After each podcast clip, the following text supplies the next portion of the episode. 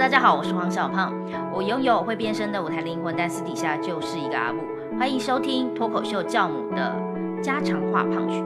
我觉得有一个家可以听听你的说法是一件很重要的事哦。如果你的家不愿意听你说，或者是你因为什么原因不敢说，那欢迎来这个家说，我们一起来聊聊你心里的声音。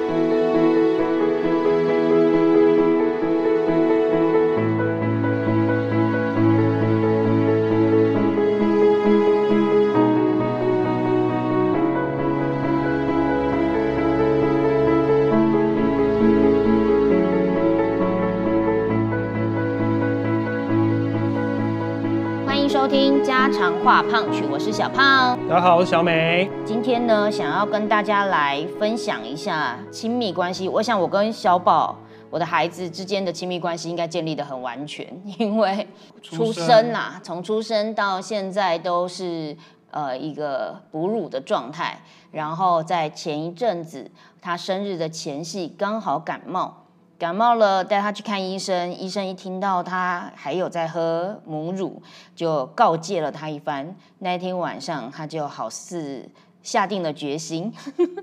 然后就跟我说，嗯，他也没有说，他就是呃，就是捧着内内，然后依依难舍，然后就转过头去，别过头去，然后就就就假装要自己哄自己睡觉，想办法要哄自己睡觉。上战场戒感觉断对对对戒断上战场。但是我要讲一下那个过程，那个过程其实蛮有趣的，就是其实他其实是感冒嘛。那他平常看的，因为那时候是清明节的连假，那他平常要看的那一间诊所就没有开，所以我们还积极的就赶快找一下附近的诊所，因为他开始鼻涕比较多啊，那些东西就有点紧张，所以就赶快去找那间诊所。结果没有想到那一间诊所呢，我们去的时候一个人都没有，然后你就感觉到这个医生呢，开始非常热心的在喂教，就是 这个我好像到了演讲厅一样的感觉。对他先说你这个是你觉得流鼻涕是过敏呢还是感冒？这样子，然后我们就说嗯应该是感冒嘛，他说好，可是你知道呃过敏会是怎么样吗？我们就会说这个是气管不好，以前说是气喘啊，他就开始一直讲一直讲一直讲一直讲一直讲，然后小宝呢本来就是那种蛮愿意就是去就是看医生，然后他就渐渐你就看到他有点反抗。然后但是又敢怒不敢言的，就开始抱着他妈妈，然后头别过去，然后那个医生就一直讲，一直讲，讲讲，讲到我们跟他讲说，哦，他晚上现在没有在喝奶瓶了，然后说没有喝奶瓶很好，然后我们接着下一句就是，可是他还在亲喂，然后那个医生就好像有一种变脸，变脸，然后好像有东西在他脑子里头爆炸，亲喂不要了啦，真的不要了，我跟你讲，真的不要了，然后就开始一直讲，然后你就看到小宝就是又又又不敢。生气，然后嘴巴就瘪瘪的，然后就抱着他妈妈，然后这样子二十分钟，嗯嗯嗯，就整整二十分钟听着那一个 喂教，喂教。可是我觉得小宝很棒的地方就是他不是听不懂，其实你感觉得到他全程都在听，因为我们在呃他生日之前，其实一直有预告他说，呃喝奶奶就喝到。四岁哦，然后四岁之后就已经是姐姐了，姐姐就不要再喝奶奶了。她其实一直都有在接收这个讯息，然后直到那个医生好像这样跟她讲完，她有一种啊要面对现实了。最近她去公园玩的时候，看到其他的跟她差不多高的都说我是姐姐，比她矮的也是我。大家呃你好，可以跟你玩吗？我是姐姐，就是这样。那。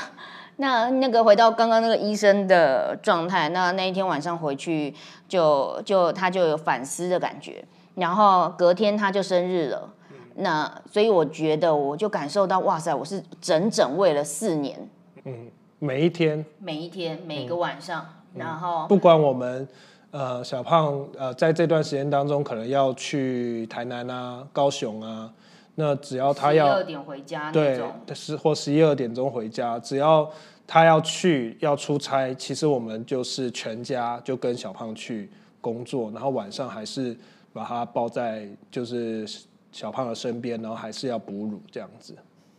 真的是一段蛮艰辛的过程，四年。然后我我觉得很有趣的一个点是，呃，从那一个晚上之后呢，我自以为可能就这么顺畅，嗯，可是实际上，呃，他还是依依不舍，嗯，所以呢，他就会呃说只要喝一口就好，然后一口就 我我戒断症的，对对对对对对对，求求你一口就一口就好了。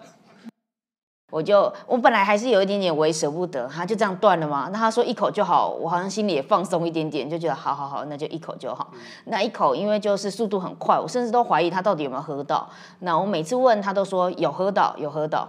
但实际上 就是我不知道啦。可是因为那个医生，其实我我我们觉得那个医生虽然说他真的比较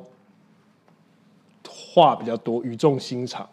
可是呢，他真的还蛮仔细告诉我们说，其实到了两岁之后，那个真的就是一个安抚，然后包括你用，可本来就是安抚，安抚又怎么了呢？不是不是啊，我的意思就是说，他其实因为这也跟他的那个心理成长是有关系的，他一个阶段一个阶段一个阶段嘛，然后所以他其实一直都依靠同样东西去做安抚，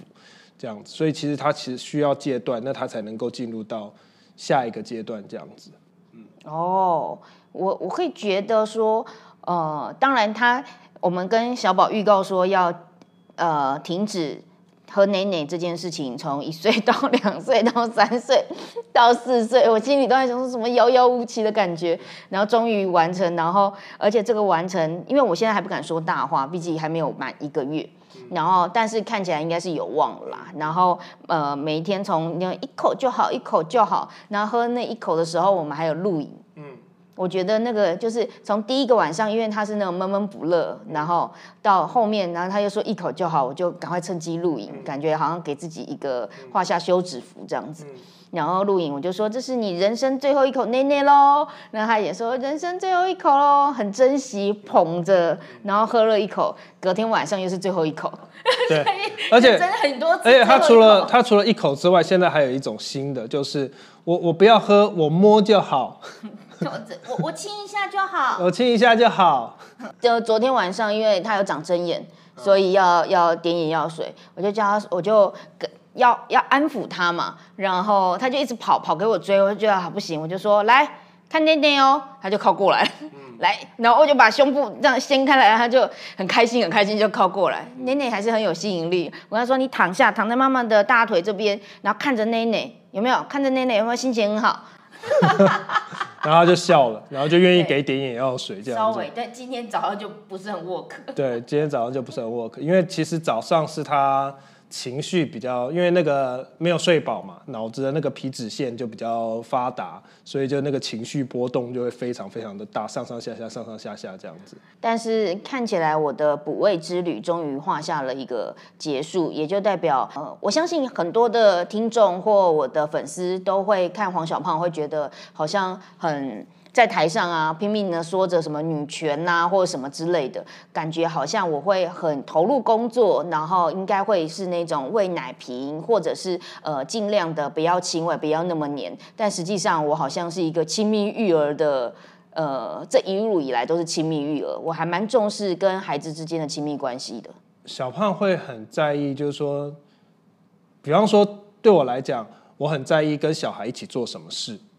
啊，就是呃，我会排行程，就比如说今天晚上我就会跟像我自己都会跟自己小胖报告说，哦，今天晚上我们回家可能会叫外卖，或者是我们回家我会煮给他吃。就如果我我自己带孩子的话，然后接下来我会带他去做什么？可能我会带他去打弹珠，然后或者是我会带他去公园玩，然后我会带他去看医生，我会带他去做什么做什么。其实这对我来讲就是行程。然后晚上只是说。我跟他亲密的方式就在这些行程里头，我可以建立我跟他的关系。但其实小胖比较多的时间是跟他在一起，但不做事，就是只跟他在一起。就是比如说，他希望说整个晚上，然后你就会发现小宝就会比较多跟小胖有大概半个小时、一个小时都在玩。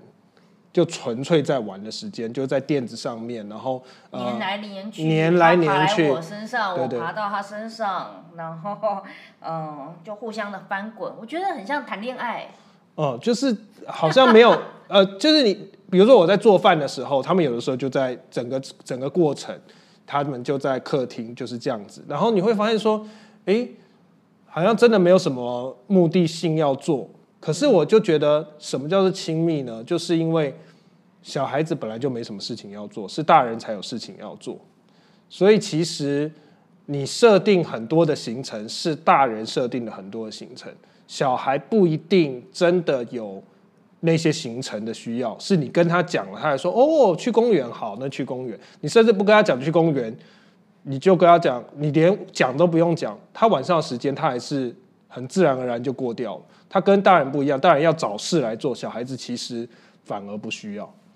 他自己不需要了，我们会觉得他需要这样子。对我来说，呃，我相信毋庸置疑的，我跟他很亲密。小美跟他的亲密关系，反而是这一两年拜疫情所赐，才渐渐培养起来的。其实到现在都还在习惯，就是因为他二零一八年出生，然后出生之后大概两个多两个月吧，我就开始出国，然后。对，然后呃就已经开始巡回了，所以所以那种出国就是一次都是两个月，那中间我就申请可以回来，然后两三天，然后又要飞飞出去两三天又要飞出去这样子，所以就呃跟小孩的时间其实并没有一个很完整的时间，那一直到二零一九年底开始，就可能就一一年当中比较长的时间在家里。那可是像呃，二零二一年，我因为又有去香港工作，所以又变成说，呃，可能一年当中有七十天都在隔离，然后有两个月都在工作，所以又跟他相处的时间又变少，以至于说，好像从去年六月到今年这一整年，才是一个比较完整的，呃。每天都见得到爸爸，对，每天都见得到爸爸的一一一年是他出生以来哦。我还记得一开始的时候，他还会说：“爸爸，你去工作了。”对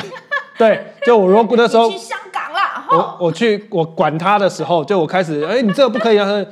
你你去工作了，你出差去香港，出国出国。对，就是而且呃那一段时间你会比较挫折的地方就是。你只要一对他开始有要求，他就立刻转身就冲去找妈妈。我要妈妈，我不要爸爸。然后就很快，然后走在路上牵手也是，就是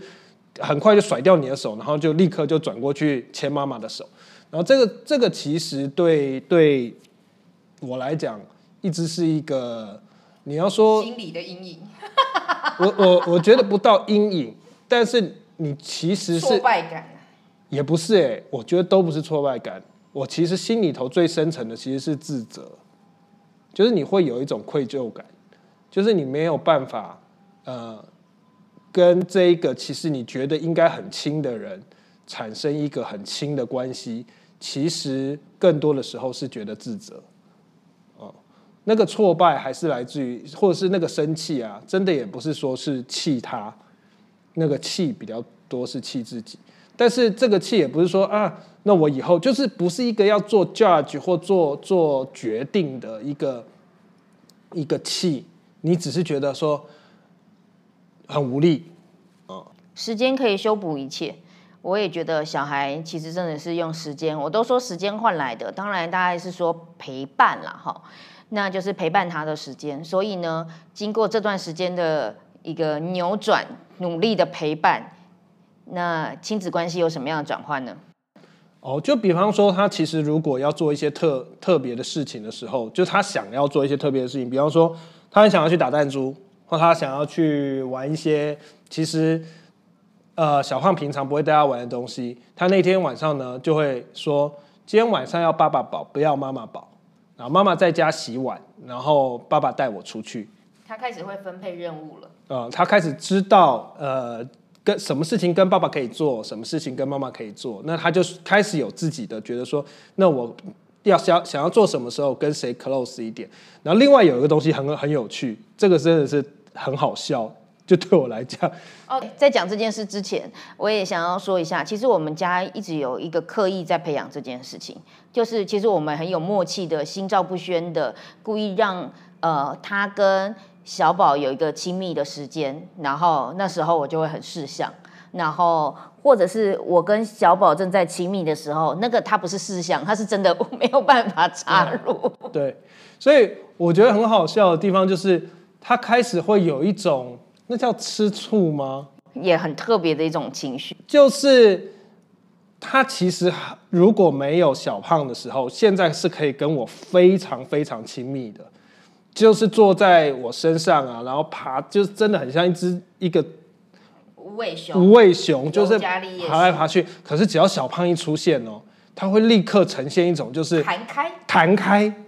就是赶快跟爸爸分开，然后他就会常常会提醒，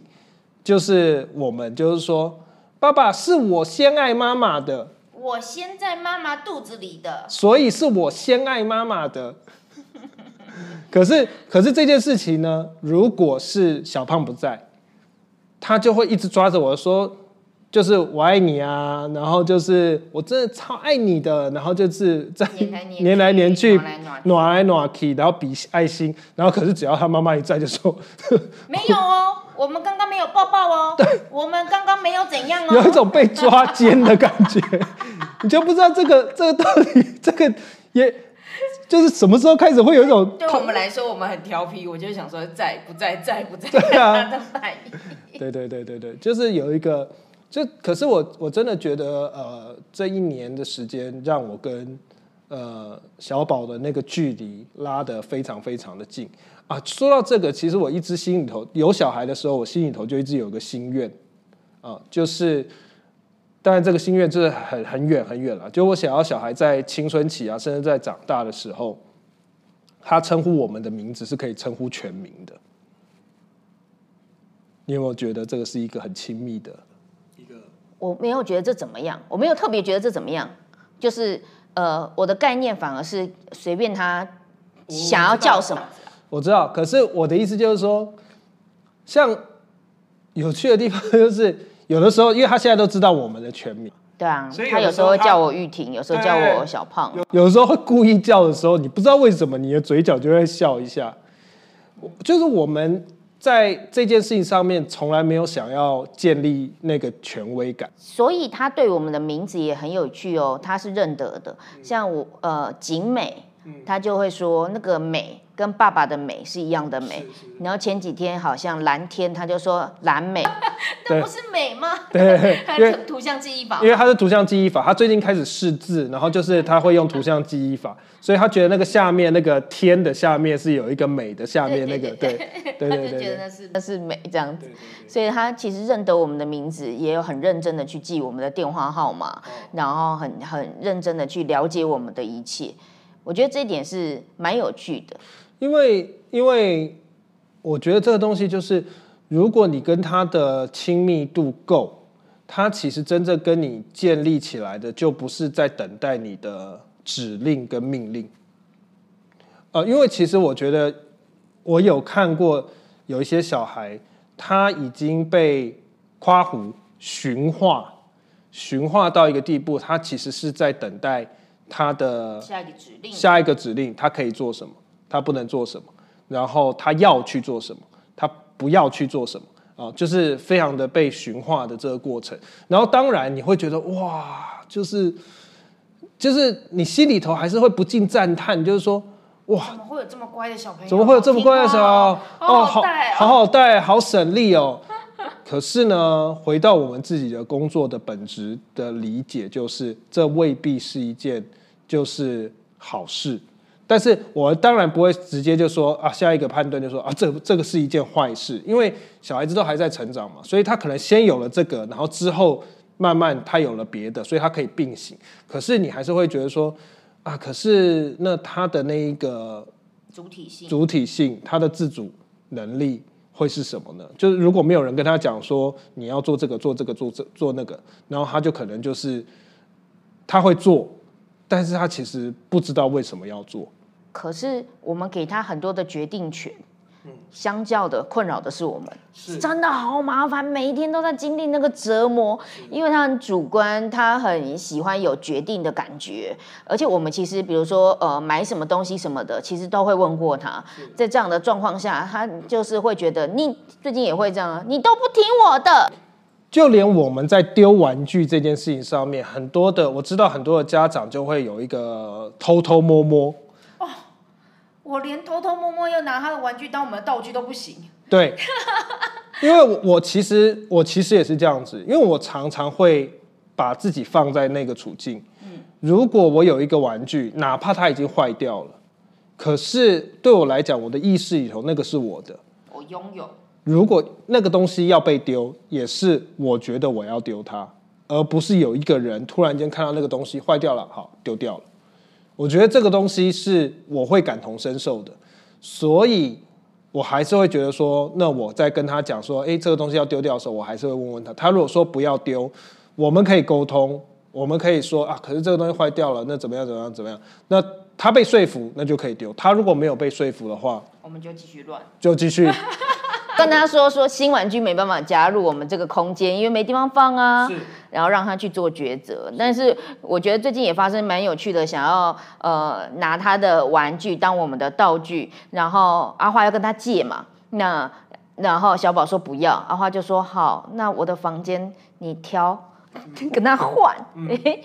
我们的想法就是跟他相处人。大多都很尊重他的自由意志，但是相较的，我们其实也有各种的困扰，所以我会觉得是这样子。当呃有时候我们人都处在羡慕的一个过程，比如说我们也会说别人的小孩子好好带，好羡慕哦，嗯，那别人也会说我们的小孩子好会说话哦，好好好有思考哦，好好主动哦，好能好能跟大人一对对话哦。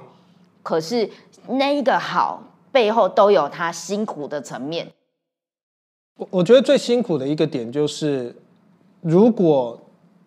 在听我们的这个节目的父母亲或者是带小孩的人，你会觉得说，呃，很尊重小孩子，他的主体性会慢慢建立起来。可是我们自己也要放下很多对于主体性的一种期待，因为他这个年纪再怎么有主体性，因为他的经验也好。他能想到的事情，他的智慧，就是真的讲简单一点，就是非常的低。那个非常的低，就是会让他参思考事情，其实有非常多过不去的点，他会全部卡在，比如说小孩子就是全部都会卡在那个当下。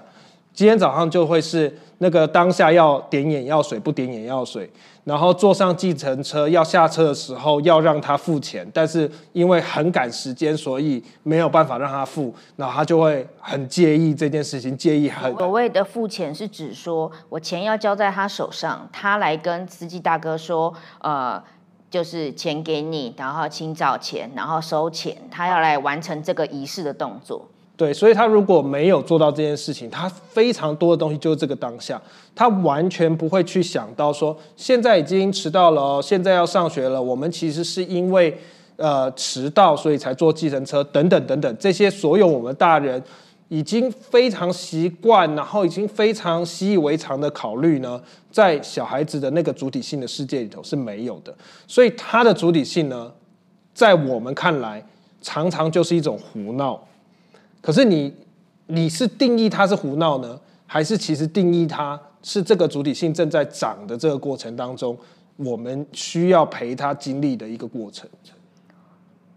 说回来，我会觉得说，呃，代表我们刚刚都有小部分抱怨呐，哈，就是就就是也蛮麻烦的。但是最终我们一定思考完，就是我们还是会想要成为我们现在这样子的父母。然后点就在于说，每一个父母带自己的孩子的方式都有自己的方式，然后我们都不免俗的会去羡慕一下别人。这个是难免的，因为这个是人性的本质。但是我会觉得，在羡慕这件事情上面，可以不用说给小孩听，嗯，因为因为小孩也会受伤，因为人家好乖哦，就来这个比较了，这样就不好，或者是呃，你们家小孩好会说话哦，讲给自己的小孩听这种的，我就觉得那一当下。我会尴尬，就是我有时候遇到这样的家长的时候，我我这种你知道 人际关系的，大家都很社交嘛啊，没有啦，哪像你们那么乖，就是我们一定要搭这种话。因为因为我们其实都知道一件事情，就是没有那么简单的，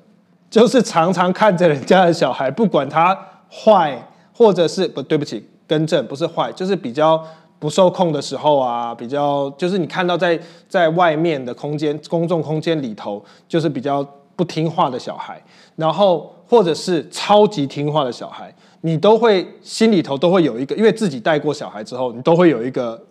意识要进入到自己的脑子，没有那么简单。就是他之所以会像我，呃，前几天我忘记去做什么，就我我们走在路上，然后就后面就有一个小孩一直尖叫，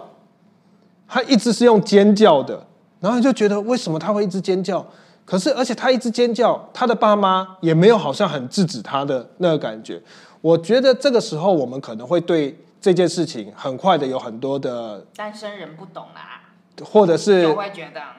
叫他不要叫了，对这样什么？我们会有很多不管定见也好啊，或者是想要去帮忙啊，或者是觉得自己被打扰到啊，或这些东西。可是我会建议，或者是我们自己心里头都会有个意识，就是我刚才讲的那句话，其实没有我们想象中的那么简单啊。所以如果你有这个想法的时候，你会知道他遇到的那一个困难度。其实远超过我们的想象，我觉得是这样子，不一定我们马上就说你不作为、不处理、不怎么样，就一定只是眼睛看到的那个样子。话说，在尖叫的耐受度，我确实比你好。想要讲回来一个点，就是我自己的习惯，当然跟我从小成长的背景有关。我对于权威这件事情，就是自己是一自己怎么样子会建构自己的权威感，跟。怎么样子去看待权威？其实这一支是我一要去调调试的一个点啊，因为成长的过程当中，就是告诉我说，其实这样子是最快可以达成的。那为什么我们不用个最快达成的方式？然后为什么我们要走错路？为什么我们要呃耗损这么多的资源，耗损这么多的时间，然后才能做到一件事？然后这些东西其实很。根深蒂固在我的性格里面。权威的好处就是他直接告诉你最佳的方案，他已经评量过了，所以其实不让孩子去碰触。呃，比如说有可能受伤的，有可能会搞砸的。那权威的好处就不要做。然后，但对小美心中可能会有时候有拉扯，因为她很习惯这样子，不要做好，不要做。然后也会这样子跟小孩分享说，不要做这样子，你就不要，就不要这样子。对，所以，所以我现在。我自己在带小宝的过程当中呢，我怎么样子去稀释掉这个不要，就是把一句话变成一百句话，再变成一千句话，然后把一句话变成讲一次，然后讲到十次。但是我的东西不是念的。我觉得我的东西大多数的时候是解释的。他解释到，你们没有追过徐月梅的脸书，去追她脸书，她真的很多啊，她真的对四岁小孩也这样做，你知道吗？就是唠叨到小宝受不了，走跑过来找我说：“妈妈，他话好多。”没，他就会说：“你不要念我啦，你不要念，你真的很……我刚才已经点烦，我刚才已经点头了，我刚。”我有听，我有听，你不要再念我了。啊！但我觉得我听到他讲这句话呢，老实讲，我听到他讲这句话，我是开心的。就是第一个，我知道他是有接收东西的；第二个，就是我知道他是有自主意识的。嗯，其实，其实。我今天是有准备一本书，就每一次我还是希望准备一本书，然后它里面有一段在讲权威的，我其实觉得是很有感觉的，很有感觉的，可以跟大家分享的。这样好了，以后你准备那本书跟那段文字，我们都放到最后，起码大家都听完前面了，完前面了，不会听到一半就觉得啊，又要来书，又要来书这样子。来听听啊，来听听啊，你们最近也很少读书吧？六月份就可以开始读书喽，你知道为什么吗？因为我的书要出了。今天要跟大家分享的是，有一个作家叫做艾希里·弗洛姆，然后他其实写了非常多的书，我都非常喜欢，从《爱的艺术》啊，然后《逃避自由》、《健全的社会》，然后《自我的追寻》。然后今天想要跟大家分享一个《自我的追寻》里面有一段啊，他这边是在第四章“人本主义伦理学的难题”，然后底下有一个。你已经叹气了，对不对？可是我觉得我念完，你应该就可以知道那是什么。就是里头有一个叫做……你讲到最短的、最短的、最不难的，好不好？拜托。也没有很长啊。威权主义的良知。哈？威权主义的良知。好，威权主义的良知是外在权威内化以后的声音，比如说父母亲、国家或文化里的当权者。只要人民和当权者的关系一直是外在性而没有伦理上的惩戒，就很难有良知可言。这样的行为只是基于畏惧惩罚和期望赏报的权宜之计，多半取决于这些当权者的存在，取决于他们是否知道每个人在做什么，以及他们所宣称或真正的赏罚能力。人们经常把一种经验当作是源自良知的罪恶感，但其实那些只是对这些当权者的恐惧。正确的说，这些人感受到的不是罪恶，而是恐惧。被权威对待的人，他其实根本不知道自己做错些什么，他只是觉得那样子对待他的人很可怕，所以他尽可能不要做那个人告诉他不要做的事情。所以他根本不知道对跟错啊，他只是觉得我做对了，你会喜欢我，喜欢我或者是会我做错我做被惩罚，对我做错了，我会被惩罚，所以他根本不知道那件事情的对跟错到底是什么，为什么要做，他不知道。这个是我觉得很为什么权威会快的原因，因为他根本不需要认识那件事情。吃饭为什么一定要坐在桌子上？他不需要，他他只会知道说，如果我不坐在桌子上会被打，会被骂。然后我如果有坐着好好吃完一一顿饭，我可以被奖励一些什么。所以他不会知道为什么我要坐在桌子上吃饭。啊，这就是那个权威永远不会跟人解释，也不会产生，就是你不，他不会觉得其实坐大家坐在一起吃，他不会因为我坐在一起吃饭的时候的那个感受很好，因为他都在权威里面，他没有感受很好这件事情，他只有这件事情结束的时候感受会很好，因为我做的对了，我被奖赏了，所以他脑子里头永远就会存在一件事情，就是只有被奖赏的时候我的感受很好。那被惩罚的时候，我感受很差，所以他永远都不会在那件事情得到快乐。但权威的好处的确让事情变快，然后而且权威的人应该会想说，反正他慢慢长大就懂啦。所以你可能小时候不懂，你可能长到中中学就是比较就是比较开化，你就会慢慢懂说啊，其实我们啊老的一辈人教我们这个是有他的道理的。所以权威的人是这样思考。对，而且其实权威的人常常诉诸两件事情，就是诉诸比他更权威的人认同他的观点，就说你看我的爸爸也是这样教我的，或者是你看电视上谁谁谁也是这样说的，而且我也没变坏啊，对啊你是好好的、啊。对，这个是呃，这是另外一个，呃，我刚才讲的是诉诸他的权威，另外一件事情就是诉诸大众，大家都这样做啊，大家都这样做啊，我们也没怎么样啊，我们那个年代的父母都这样做，还不是好好的啊，对啊，王永庆啊，郭台铭啊，不都是用这个教这些教育成功啊，都很出来的，都很成功啊。所以他们就会诉诸两件事情，就是第一个就比他更权威的人，第二个就是诉诸大家都这样子，而且在大家里头都有成功的案例，所以他不会觉得说，那我这样做有什么样子的问题？那这个就是权威，他会一直不断的会循环，因为当你这样子去给小孩的时候，小孩也会觉得，嗯，对啊，权威是这样子的啊，所以我也要当个权威，因为如果我当一个权威，我也可以很快的达成我的目的。所以这个东西其实是一个很积极性的循环，也就是说，他会做到这个就达到这个哦，做到这个就达到这个哦，做到那个就达到那个哦，你就会觉得，嗯，这是一个很好的思考回路。其实你就忘记一件事情，就是它其实可能全部都建立在恐惧上面，所以它的它并不会有罪恶感，它只会有恐惧感。可是往往大家分不清楚这两件事情。可是亲密刚好就跟权威有一个本质上的区别，因为亲密到最后的那一个通往的路，就是我知道我想做这件事情是因为我爱你。所以其实小宝，呃，常常会有一件事情，就是比如说我们要开始觉得他觉得有点苗头不对，做错一件事情，他就开始，当然这有一点小奸小恶，他就说：“你知道我很爱你吗？” 或是看到他妈妈的脸就是垮下来的时候，他就说：“妈妈，你还爱我吗？”就是他就会问这个东西。我觉得这个是好的，虽然我们会觉得这是一种语言的感慨，可是这背后代表一件事情，就是他其实很在乎，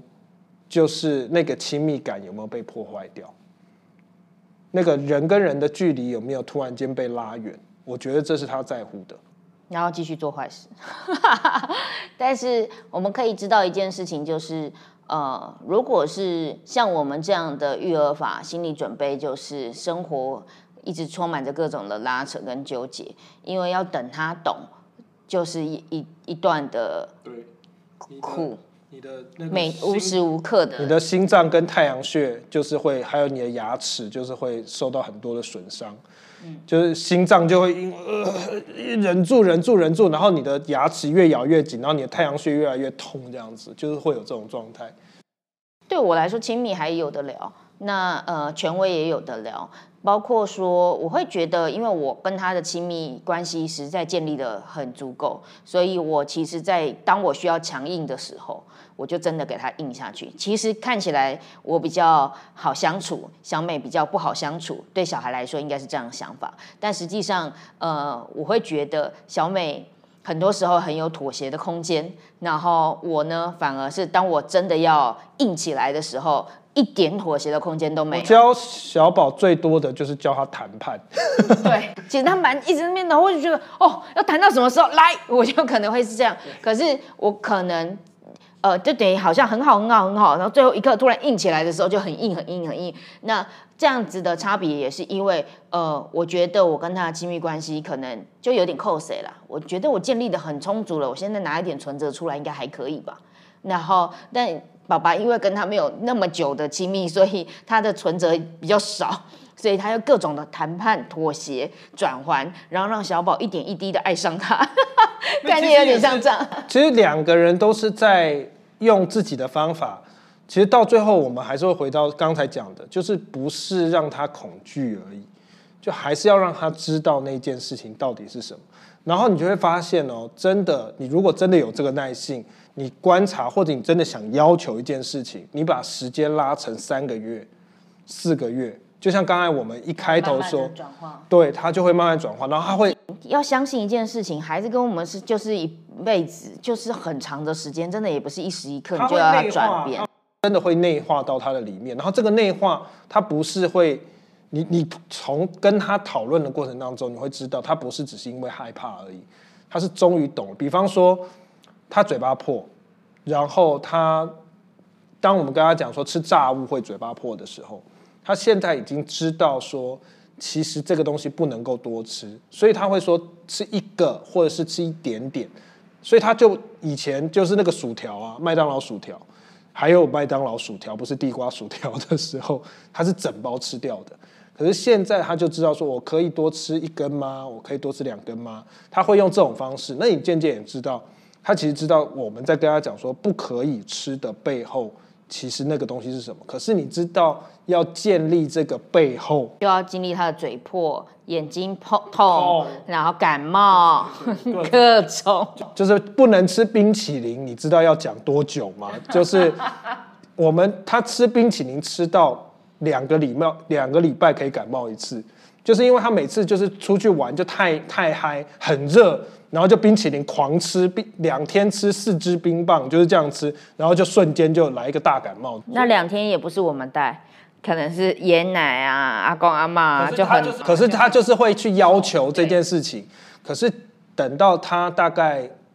四个月、五个月连续就是这样子，两个礼拜感冒一次，两个礼拜感冒一次，他自己也不舒服，他自己也怎么样了。然后他渐渐就会知道，哦，我们如果去吃火锅或做什么，他会问，他说：“我感冒好了吗？我可以吃一点点冰淇淋吗？如果不可以的话，那我可以喝一点点果汁、红豆汤，或喝一点热的。”好，他就会用这样子的方式跟我们沟通。我觉得这就是他懂了，而不是说 “no”，这个东西永远都不可以，这个东西可以，永远就可以。我觉得不是这样子的。最后想跟大家分享一件跟表达教育相关的事情。刚刚小美有聊到名字这件事情，实际上在我教学的过程中，我常常可以听得到我的学生上台说：“大家好，我是黄小胖”的那一个瞬间，他喜不喜欢自己，他满不满意自己，光是这样就听得出来，因为他的名字透过他念出来，他耳朵听到的感觉会显现在他整个状态。但有一些人呢，而且大部分的人。对于名字都是很讨厌的，尤其不喜欢自己的全名。所以当他喊出自己的全名的时候，你听得出来那一个呃，来自于长辈或家庭灌输在他的听觉记忆的名字念法。好比说，万一长辈都是这样叫他，呃，像我的本名黄玉婷，长辈都是黄玉婷。那以后我跟别人介绍的时候，大家好，我是黄玉婷，我就很容易变成是这样子的念法。但是如果我可以开始有这样的观念，我开始用一些愉悦的语气、愉悦的开心的状态，搞搞懂自己的名字应该怎么样念，黄玉婷，黄玉婷，他的在自我介绍的过程中。介绍给别人，自己的状态就会完全不同。你可能会忽略到记呃听觉的记忆，你的长辈的、你家庭环境、原生家庭对你的影响。那这个就是表达教育里面一个很重要的影响。其实所有的机遇都会透过感知存在你身体里，不知不觉的把你的讯息透露出来。那呃，我相信不管是。小宝他选择叫我玉婷也好，叫我小胖也好，或者是叫我妈咪也好，我觉得更重要的事情是他感受到爱，包括我喊他是呃他的小名或他的全名，他也应该，他也值得得到我对他的爱这样子。那今天呢，用名字来做呃最后的。同整，希望大家都可以拥有一个亲密关系，然后从亲密关系获得满足感，也同时对于权威这件事情来进行一个思考。感谢大家的聆听，拜拜，拜拜。